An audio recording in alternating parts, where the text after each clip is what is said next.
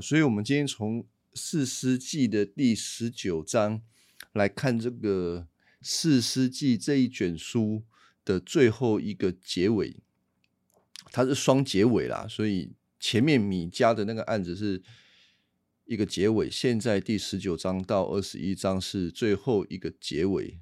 这个是作者的编排。那这两个结尾都是要让我们用一个很近距离的方式来看，实际上以色列人他们没有上帝的生活是一个怎么样的情况？这也可以成为我们个人的一个警醒啊，就是说，有的时候我们可能会希望没有上帝来管人。那今天在线上主要都是基督徒。比较不会有这样的想法，当然基督徒也会有想要不要上帝管的时候，我想要放纵的时候。可是非基督徒他对这个观念是更加的明显，就是我就是不要上帝管，我想要干什么就干什么，我不要有一个绝对的主权在我的头上。那这个在后现代，就是我们今天的年轻人，这种观念很。很一般，就大家都是这样想的。那以为越是做自己，做自己想要做的事情，就越自由、越快乐。但是实际上，圣经已经让我们从四世纪的第十九章最后这个段落看到，如果上帝不出手、不管，人不愿意照上帝的法则，那。人类的社会就是会变成这样子，所以第十九章是一个以色列这个民族历史当中最黑暗的一段时间。上帝根本不管他们，放任他们做他们自己认为对的事情。所以我们就来看这第十九章。第十九章的第一节，以色列还没有亡的那一段时期，在四世纪后面常常会有这这些经文，就是以色列当中没有王，那个时候还没有王，意味着这个作者好像在告诉读者说，没有王的时候会是什么样子的。所以呢，我们应当期待有一位王来来到我们当中。来管理我们，我们需要有王啊！是的，我先把这边做一个小主题啊，就是告诉大家，上帝要以色列一个王来管理他们，但是这个王呢，是一个可以听从上帝话语的王，会按照上帝律法行事的王。当这个王按照上帝。的律法形式，那这个国家就会昌盛，人民就会得到祝福。所以，这个也是事师的责任啊。事师的意思就是按照上帝的公义治理啊，治理百姓，治理全地。这个事师的意义啊，王跟事师是相等的，只是事师还不是在意义上面，就是。被承认，好像是一个众人所尊崇的一个王，事实还不是那一个王，但是他们基本上他们的定义做的事情都是一样的。好，所以上帝是要以色列人有王的，这个王是要听从耶和华上帝的话的。那到了四世纪的后面，我们会看到开始在选王了。选什么样的王呢？是人喜欢的王吗？还是上帝喜欢的王？人会选择自己认为好的，成为他们的王。上帝也也告诉他们说：“你选你们的王，到时候这个王就管你们，把你们管的哀哀叫。”所以呢，当他们经历过这样子的事情，他们就会期待有一个王是按照上帝的旨意来治理他们。好。所以，这个作者在这个时候就告诉他们说，以色列当时没有王。然后呢，他开始说故事了。啊，如果对这段经文不是很熟，你就听故事，就当做听故事。有一个立位人住在以法莲山地的偏远地区，以法莲山地的偏远地区，这个人叫什么名字不知道，我们把它取一个名字好了。他住在伊法莲，叫不要这样子，好像有银色啊，反正就不知道，就是这个人啊，就是这个立位人。这个立位人，他娶了一个女人做妾啊，你知道妾就不是老婆嘛，他就不是正式的正室，他不是正室，他就是妾，妾的地位就会是比较卑微、可有可无的，啊因为他已经有老婆了嘛。妾通常是满足这个男人的需要。关系上面的需要，他就是喜欢很多女人。好，第二节啊，这个女人这个妾啊，有一天发了脾气，发什么脾气不知道，可能是被差别待遇，所以这个妾就生气，回娘家了。她的娘家在伯利恒，就在娘家住了四个月。结果这个立位人呢，闷了四个月，就决定去找他。啊，这个四个月当中不找他，为什么到了第四个月才去找他呢？这个只能用推测的啦，也许是这个男人他就是有性上面的需要，他就想到要去找这个女人。不是别的原因，有些人会想说，嗯，那没有别的原因，是他想她啦，是因为他爱她吗？不是，你看到后面就是这个，知道这个男人根本不爱这个女人，他去找这个女人根本不是为了爱。所以我认为他只是为了肉体上面的需要啊，很单纯去找这个女人回来。好，那就去找啦，带了一个仆人，带了两只驴，然后就出发，去到这个女人的家里面，遇到了这个女人的爸爸，就是他的岳父。他的岳父又很欢迎他，哎呀，这个他岳父应该叫他什么？叫他女婿。然后我们就看到这个经文当中花了很长的、有很长的篇幅在讲一件事情，就是个岳父热情的款待这一个立位人，就是他的女婿。款待了几天呢？一开始款待三天，第四天要走，他的岳父不让他走，他说：“再留下来，我们再吃点东西吧。你这么再吃点东西，走路才会有力气吧。”啊，就吃这个，一吃就吃到晚上，哇，怎么办呢？啊，再住一天，住了几天呢？住到第五天，第五天这个利未人要走啦。他岳父说：“啊，再吃点东西吧。”就又被留留留留留到晚上，留到晚上的时候，岳父说：“啊，都晚上了，我们再住一天吧。”这个利未人说：“啊，不，不能再住了啦，那一天一天过一天，赶快回家了啦。”啊，他们就回家。那当然，我们可能会有个问题说啊，这个岳父为什么留他那么多天？其实当时的文化背景是一个好客的背景啊，款待客人是当时的文化，所以这个岳父是款待他的女婿是理所当然的。当然，这里有一些有一些那个怪怪的地方。怪怪的地方是什么？那个妾没有任何的对白，或者是说，这个岳父也不介入他的这个女儿跟女婿之间的关系，就是哎，到底是发生了什么事情？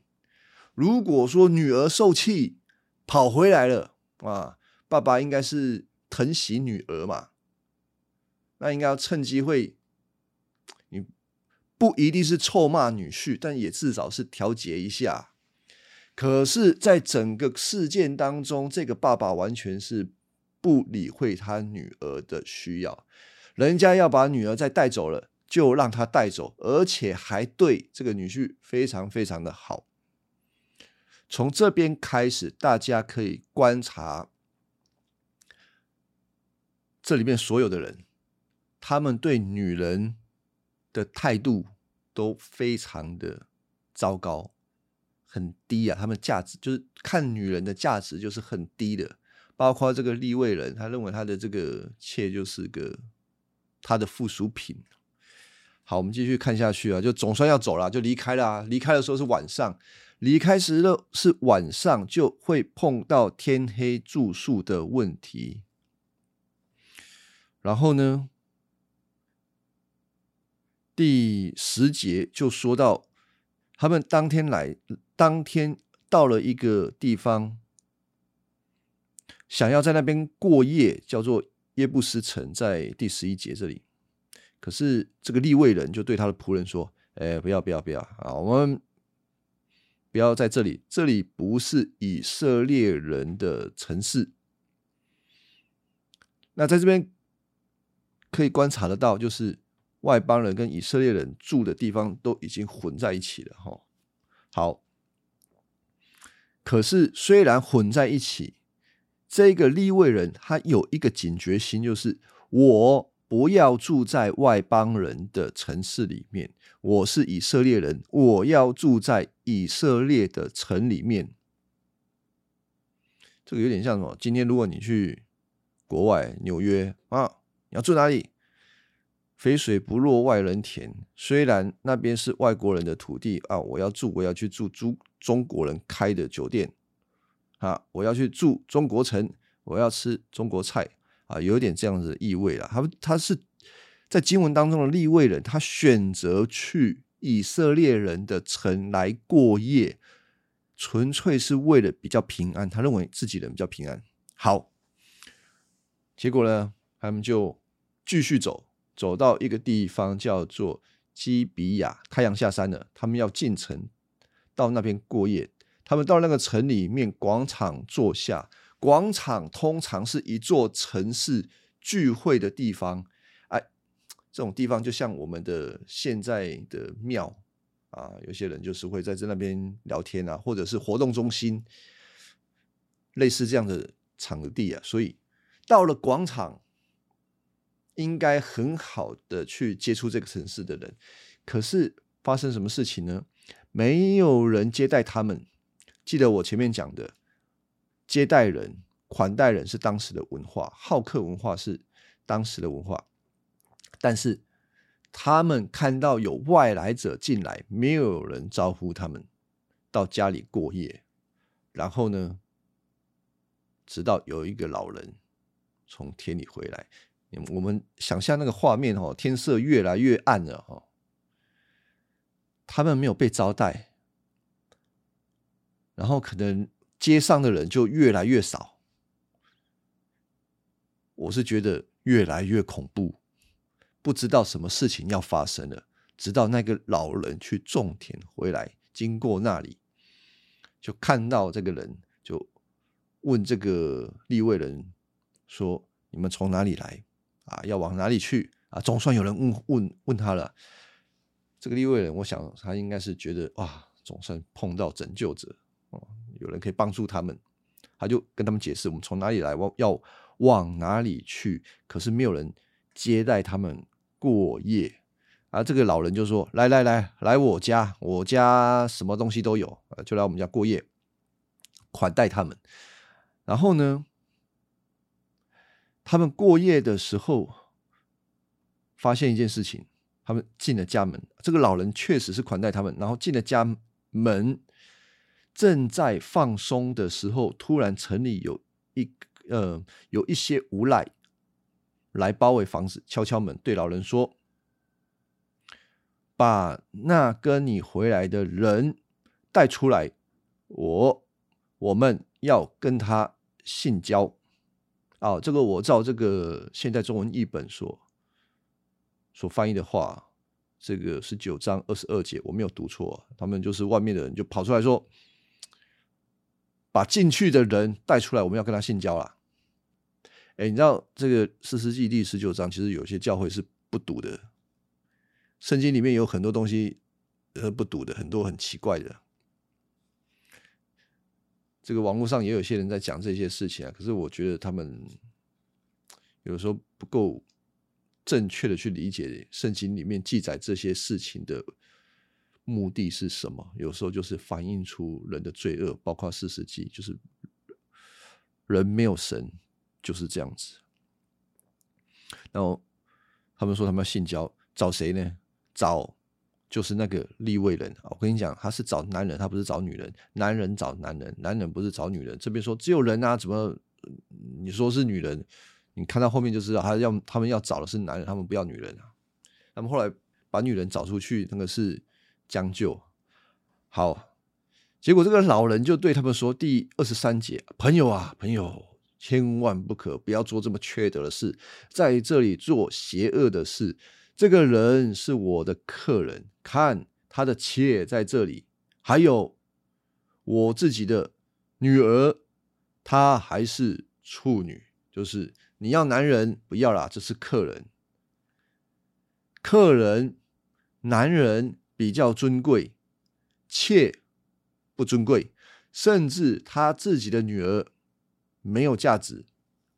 如果你们很想把他交给你们，你们可以随心所欲的待他们，但不要对这人做那缺德的事。然后二十五节，可是呢，这些人就不听啊，他可能就在门外就一直撞，一直撞啊，一直喊，一直喊，把他叫出来，把他叫出来。那这个时候大家应该都很紧张才对。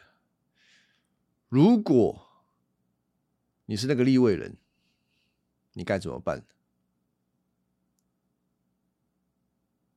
哎，我不知道怎么办。我自己也不想要被交出去啊！哇，开玩笑，这个出去还得了？你除了出去投降之外，还有一个就是出去跟他拼命，宁死绝对不屈从啊！我我我自己想，我应该跟他们拼命啊！我用想的会拼命啊！那我现场我是不知道啊。遇到一群。这种暴徒的话，结果嘞，我们来看这个立位人做的事情。立位人为了保全自己，人家是要他哦，不是要他的妾哦。他把他的妾推推出去门外，给他们强奸他啊！这是圣经翻译，我没有多多讲。他们强奸他，整夜不停的侮辱他。直到天快亮才放走，整晚了。如果你是那个丈夫，你心里怎么过？应该是痛苦死了，痛苦死了也是因为你自己把他推出去。哎，啊，如果是他们暴力进来，然后你可能会痛苦。反正这一些经文都让我们看到，这一个立位人根本不爱。他的这个妾，而且他是一个为求自保、牺牲别人、自私的人啊！他也是一个，呃，就是说，外面一群混蛋，里面也是一个混蛋啊！啊，我讲这样比较直接啊。好，那至少这个妾，他把他推出去了啊，他们就是玷污他。二十六节，黎明的时候，这女人回来，倒在老人的屋子门口。她丈夫在房子里面。天亮的时候，她还躺在那里。她的丈夫早上起来的时候，开门就看到她妾躺在门口啊，双手搭在门槛上，然后呢，对她说了一句话：“说起来，我们走吧。”大家怎么想？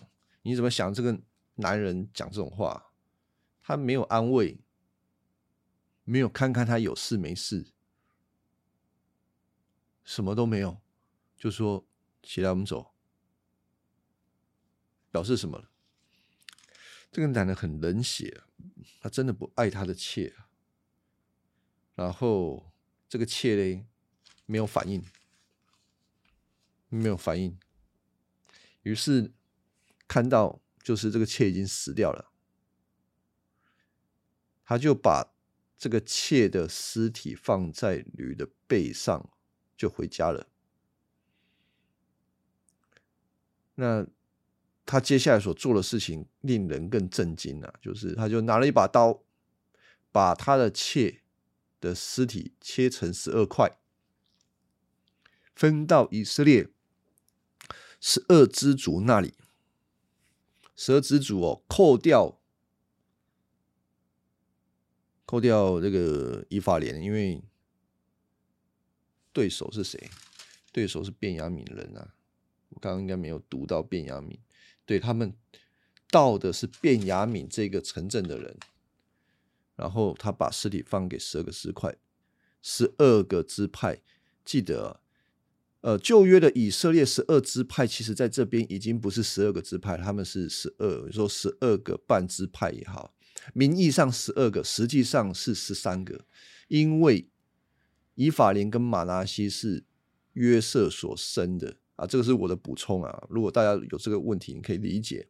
所以他还是分十二块，他不是分十一块，他就分十二块送给十二支族的人。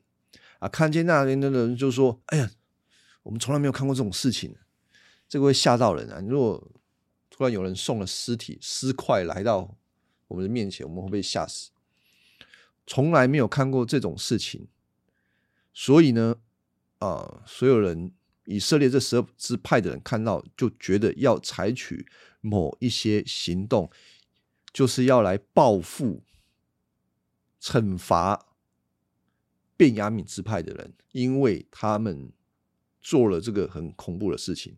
然后呢，全体因为看到这个就集合啊，大家集合。经文说到，他们上下一条心，聚集在米斯巴啊，一个地点，米斯巴这个地点有点重要，我们后面还会再提到。聚集在那边，然后呢，以色列人就问这个利未人说：“哎呀，这到底是什么发生了什么事情？告诉我们事情的原委。”好，利未人二十章第四节，利未人就说：“就是被害女人的丈夫回答。”我和我的妾到便雅敏境内的基比亚过夜啊，便雅敏境内的基比亚那一座城过夜。基比亚人来包围我的房，要抓我杀我，后来却把我的妾强奸致死。啊，我把他尸体切成一块块，分送到十二支族，一族一块。这些人在我们当中是多么的邪恶，多么的缺德。你们全以色列人，你们说我们应该怎么处理这件事情？好，这边有蹊跷哈。这个蹊跷是什么？呃，这个立位人对以色列人讲的事情是事实吗？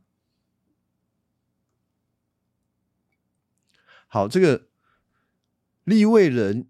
对以色列人讲的话跟实际的状况有些出入，什么出入呢？我们再仔细的看哈，他说哈，那一天他们到那边过夜，是不是事实？是事实。然后呢，基比亚人来包围房子，是不是事实？是事实。再来要抓我杀我，是不是事实？不是事实啊。要抓他干嘛？要强奸他，不是要杀他。然后呢？后来却把我的妾强奸致死。中间是不是跳过了什么？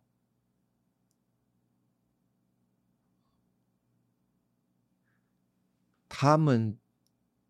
会强奸他的妾，是因为他自己把他的妾推出去。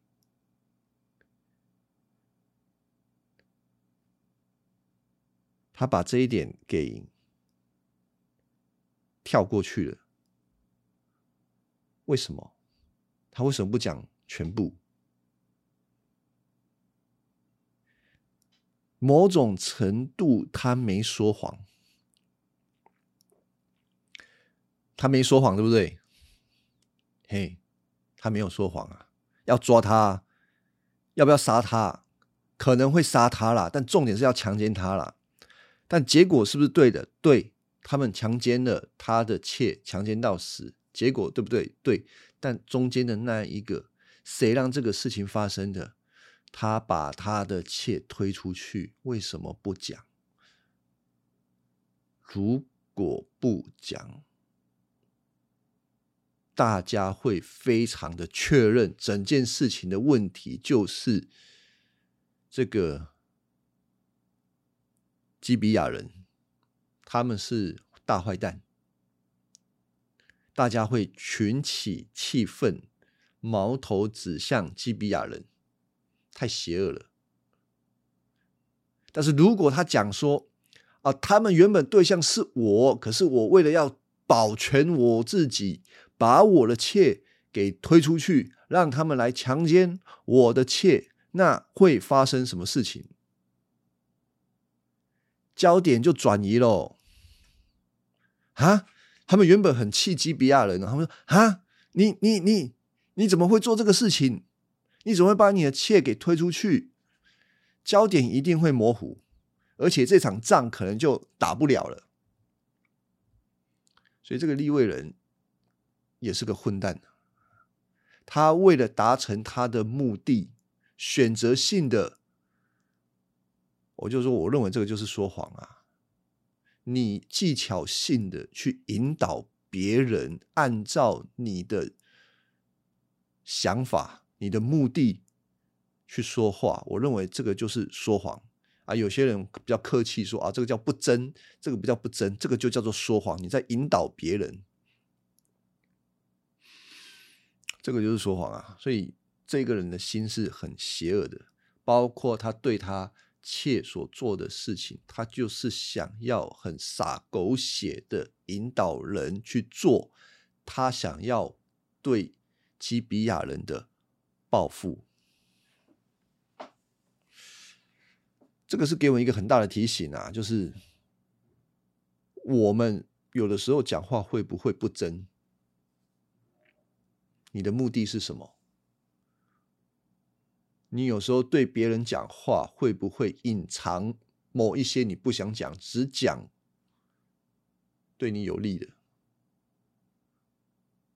不会影响到你自己的？也许有的时候会，有的时候我们可能还是会试图的隐藏一些不想让他让人家知道的事。当然，我不会说每一个人一定要百分之百做到这边，做到好像我什么跟人家讲话得全盘托出，就连不需要的那些细节都全盘托出，不一定。但这里有一个很重要的关键是，你的动机到底是什么？呃，摩西十诫里面说有一诫是不要做假见证害人，不要做假见证害人。他其实已经给以色列这些罪人一个犯罪的空间了啊！如果我们很仔细的去讨论这个，这个这这一句话，这个命令给了罪人犯罪空间。就是做假见证，如果不害人，你没有犯这一条。大家可以回去多多想这个，多想多想这个这个部分呢。也许有些人一听，哎哎，这个有没有问题啊？你有没有讲错？你再多想一下，我我不要花太多时间停在这里。上帝在犯下颁下十诫的时候，其实给了以色列很大的空间，但是在某一些事情上面，他讲讲的很，他很关键，就是你做假证、做假见证，不要害人，你要注意你的动机。所以呢，在以色列这个这个立位人，基本上他就是做了一个假见证，要去害。基比亚人，即便基比亚人确实是犯罪的，可是因着你自己按照自己的意思行报复，也是不公义的。反正都错啊，都错啊！这个以色列这个立位人也是错的，错误的动机，错误的方法。好，反正他达成目的了。我们回到二十章第八节，这些以色列一听到哇哩嘞，哇，基比亚人这么坏。所以呢，他们就说：“哈，我们不管是住在帐篷还是住在房子里面的人都不回家。现在我们要这样子做，抽签去攻打基比亚人。以色列各支族中十分之一的人要供军粮去讨伐基比亚。因为这些人实在是做了缺德的事情，于是以色列人团结一心攻击那城。以色列各族支派的人就走遍便雅悯境内，对他们说：“啊，你们犯罪，你们犯罪了，把无赖交出来，我们要治死他们，好从以色列当中去除罪恶。”那这个地方就是他们在攻打之前，先派人对他们讲：“你们就把那个坏蛋。”揪出来，我们就事情就这样解决。对于基比亚人，你你你想，如果你站在基比亚人这边，你要不要把坏人揪出来啊？如果把坏人揪出来，就不用打仗，他们就不用这样打仗。可是结果是什么？他们不把他们作恶的人交出来，而是选择。保护他们当中的这些坏蛋，即便要打仗，他们也在所不辞。嗯，大家知不知道有一种主义叫做民族主义？民族主义的意思就是，我们是一家人，我们的问题自己解决，我们是最团结的一群。再怎么样，我们应该要抵御外人。民族主义就是民族的统一，民族的合一，是我们这个民族的最大公约数，是这个民族每一个人最大的认同，不能够破坏的原则。类似民族主义的也有这种家族啊，我自己发明的啊，家族主义啊，是我们家的人，就算有人做错，也是由我们自己家的人来处理，由不得别人来介入。如果有人要抓我们家里面的人啊，我跟他拼，即便我们家里家里面的人是做错的。嗯，你如果看那个黑道电影。有时候就会变成这样，我们家人不容许别人来管，我们家犯罪的人不容许其他家的人来管。如果你要介入，我就跟你拼。这都是一种意识形态。这个基比亚人是属于便雅敏支派的。边雅敏之派的人知道有人要处理我们当中的人，他们自然而然就觉得说：为什么我们不交？我们是同一个民族，同一个支族啦，所以反而你们才是外人，宁可跟他们打仗。我从这个角度帮助大家理解此时的这个便雅敏之派，就是这个状况。是非对错是次要的，民族的荣誉、民族的这种合一性才是最重要的。对他们而言，那个最重要，是非对错次要，而。民族主义到了这个地步，就会造成人民是非不分。嗯，所以他们宁可打仗啊。那接下来就打仗啊。这个打仗的事情，我很快就讲过去了。打第一次仗，他们还问耶和华，还问上帝，哪一个支族先先去打便雅悯的人呢？我说哈，那个，我说这个基本上是问错问题啊。第十八节，以色列人问上帝，哪一个支族去攻打便雅悯支族的人？我为什么说问错？他凭什么认为他们理所当然的去攻打便雅敏支派的人？你你发现这个问题吗？他问上帝说：“哪一个支族可以上去打？”而不是问我们可不可以打。他的前提是已经决定要去打了。呃，所以结局是什么？上帝就说：“可以啊，你去打。”啊有的时候，上帝就是放任人去做自己想做的事情啊，然后人他们就很开心，就是哦，我们就去打了，打了就打输了，死了。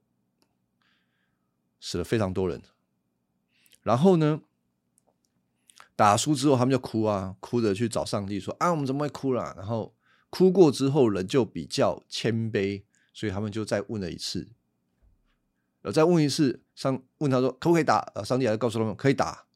结果呢，打完之后还是打输了，输第二次死了。嗯，以色列死一万八千人，第一次死两万两千人，这两次死了三万，死了四万人，输两次死四万，这次哭的更惨，不止哭更惨，他们做了什么事情？回到上帝的面前开始献祭，他们开始柔软了，他们认为打仗这件事情，他们需要上帝。好，就问上帝说：“啊，可不可以打？”哦，上帝就应许说：“哦，我会把他们交在你们手里，把他们交在你们好，就去打了。”那经过那个过程，确实他们就得胜。上帝准许他们去攻打，不等于后面所发生的事情都是神的许可。其实神整体而言，还是放任他们自己去做他们自己想做的。他们做了什么事啊？他们去。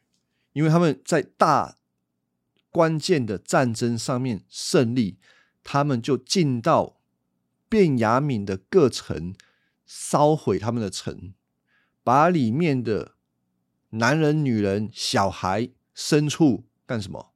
杀光光，屠杀了，屠杀便雅悯人，这一点都不符合摩西律法。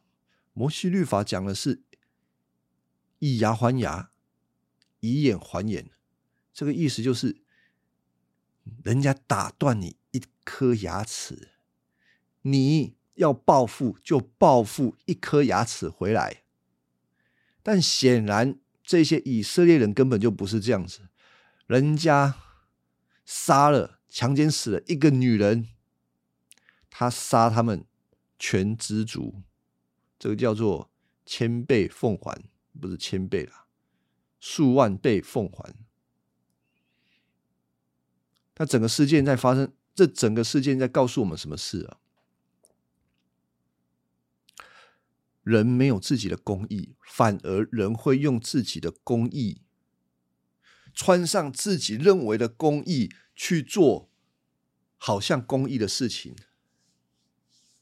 但实际上是满足自己的需要，或者是满足自己的怒气。对于那个立位人来讲，他是怒气，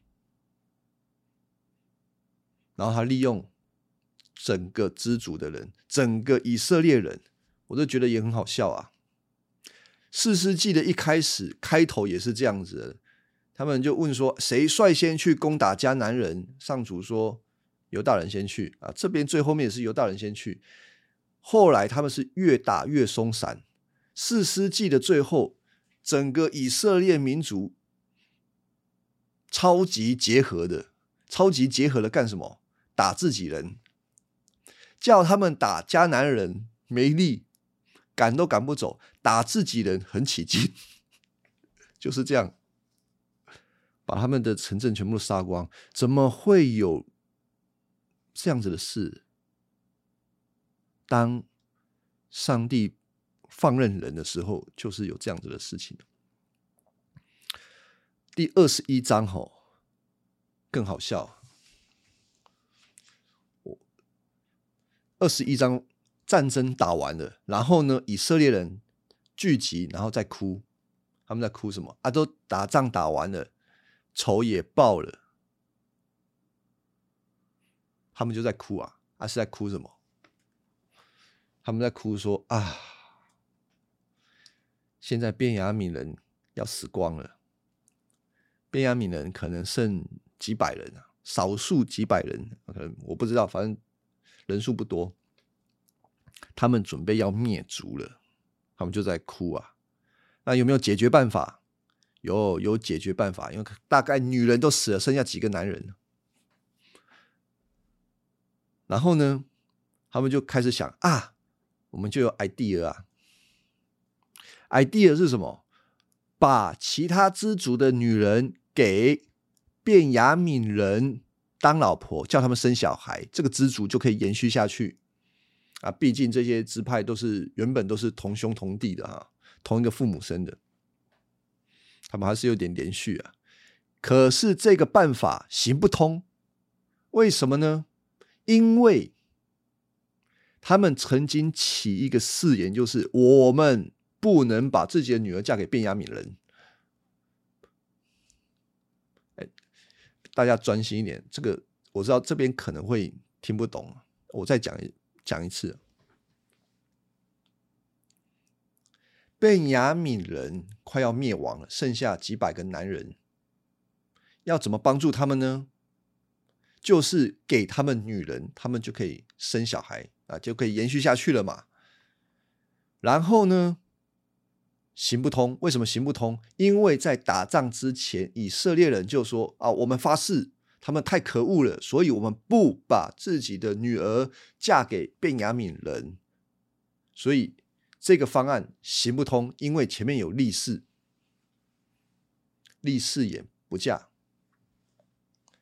然后他们就想第二个方案，第二个方案就是，如果有人，他们，第二个方案就是。那想想看，哪一些人没有立这个誓言的人，就可以把女儿嫁给卞雅敏了吗？没有立约的人，就可以把他们女儿嫁给卞雅敏，那卞雅敏就可以延续下去。可是他们又哭了啊！应该怎么办啊？因为他们在讲这个方案之前，又立了一个誓言。这个誓言就是，所有的以色列人要聚集到米斯巴来。如果你不聚集到以米斯巴这个地方来攻打，来来作战的话，就要通通杀掉，不来了要杀掉。那问题又来了，不来米斯巴的人要被杀掉，可是我们现在又想要不来米斯巴的人去把他们的女儿去嫁给便雅悯人。那怎么办？这一环扣一环啊，要解套啊。然后他们就想啊，我们又有 idea 了。哎，他们你弄哎，自己想，自己想，自己想。什么 idea 呢？去米斯去，他们就后来找找找，找到有一个知足的人，没有到米斯巴知足的人，那个人是雅比人，在。四世纪二十一章第十节，会众派一万两千名勇士到雅比去，把那里的人杀掉，因为他们没有来米斯巴，所以就把他们杀掉。为了要满足他们第一个誓言啊，他们没有来杀掉。可是女人不杀掉，为什么要来满足他们对这个便雅悯人的需要？就把女人。就是年轻的、年轻的女人带到那个带到这个卞雅敏那边做他们的那边的人的妻子哦，结果发这个是后来他们就做了这个方案了。我不知道大家有没有听懂？他们做做了这个方案之后，结果又发现。女人不够，女人不够，就是变亚米人支派的男人还还有多有一些人还是没有没有妻子，那他们又在开始想办法了。想什么办法呢？他说啊，第十九节，他们想得到一年一度在示罗有上主的奇节，这个奇节快到了，在那个地方哦，示罗那个地方，然后呢，会有女人出来跳舞，我们必须要躲在葡萄园里面，当他们出来跳舞的时候，把这些女人抓过来当他们的妻子，啊，那就就这样做啊，就果然。他们就做这些事情，把这些跳舞的女生带回家里，自己做妻子。于是，卞雅敏这个支派就没有被灭亡，他们就没有灭亡，因为这这些男人他们都有妻子可以继续生小孩，生下去，这个制度就延续下去。好，我讲完这个事件，听起来有点复杂，但是如果你看细节，如果你没有听，如果你没有听懂的。你可以在看圣经，仔细的看，然后重点，我现在不解释，我现在就讲说，这整个事件我们要看到什么？看到这一群以色列人很笨、很迷信，又自以为做好事，自以为义。想要他自以为意的部分，就是他想要为便雅悯人留后。可是他很笨又迷信的地方在于，他们起了一个誓言在绑住自己，而那些誓言的立誓的目的都是出于他们的邪气。这些誓言是没有任何益处的，跟上帝无关的。不要以为哦。今天基督徒说：“我举手，我要跟上帝立约，我发誓我要干什么，就一定上帝要听你的，或者是你要执行到底。你凭什么立什么誓言？人没有什么资格跟上帝立誓言。当然，有些人说：‘啊，我要立誓言，然后我想要守某一个约，我要怎么样？’啊，我会认为说：‘呃，很好，那个是你自己的事情，那是你自己的事情。’我读圣经这么久，我看圣这个教会生活这么久，帮助我更加的确信一件事情：不要信靠人的誓言，不要信靠人的约定，还有他的行为。人的誓言靠不住，我们与上帝的约也不是透过人的行为。只有上帝能够守约，人守不了约。但我不是说人不要有好行为，不要混在一起。我只是要让人知道，不要自以为自己能够做什么。上帝会向你证明你做不了啊！你需要是信靠他。而这些没有上帝引领的以色列人，他们自己立誓，然后更好笑的是，他们想要。执行彻底执行这个愚蠢的誓言，为了执行这个誓言，做更愚蠢的事情。他们不论公义，不论道德，为了满足誓言，可以杀人。那这个誓言有什么帮助？没有帮助啊！那他们为什么还这么做？因为做这些事情。满足他们的誓言，好像在告诉人说：“我是一个有誓言的人，我是一个说话算话的人。”结果事实证明，他们都是愚蠢的人。没有上帝，人就会自己发明很多的教条，有些教条甚至根本没有道德性。整个四世纪到最后面，就是要让我们看到，人自己觉得好的，在上帝眼前，在上帝的眼前看来都是恶的，因为你用你自己的标准定义什么是好，其实都是为了自己。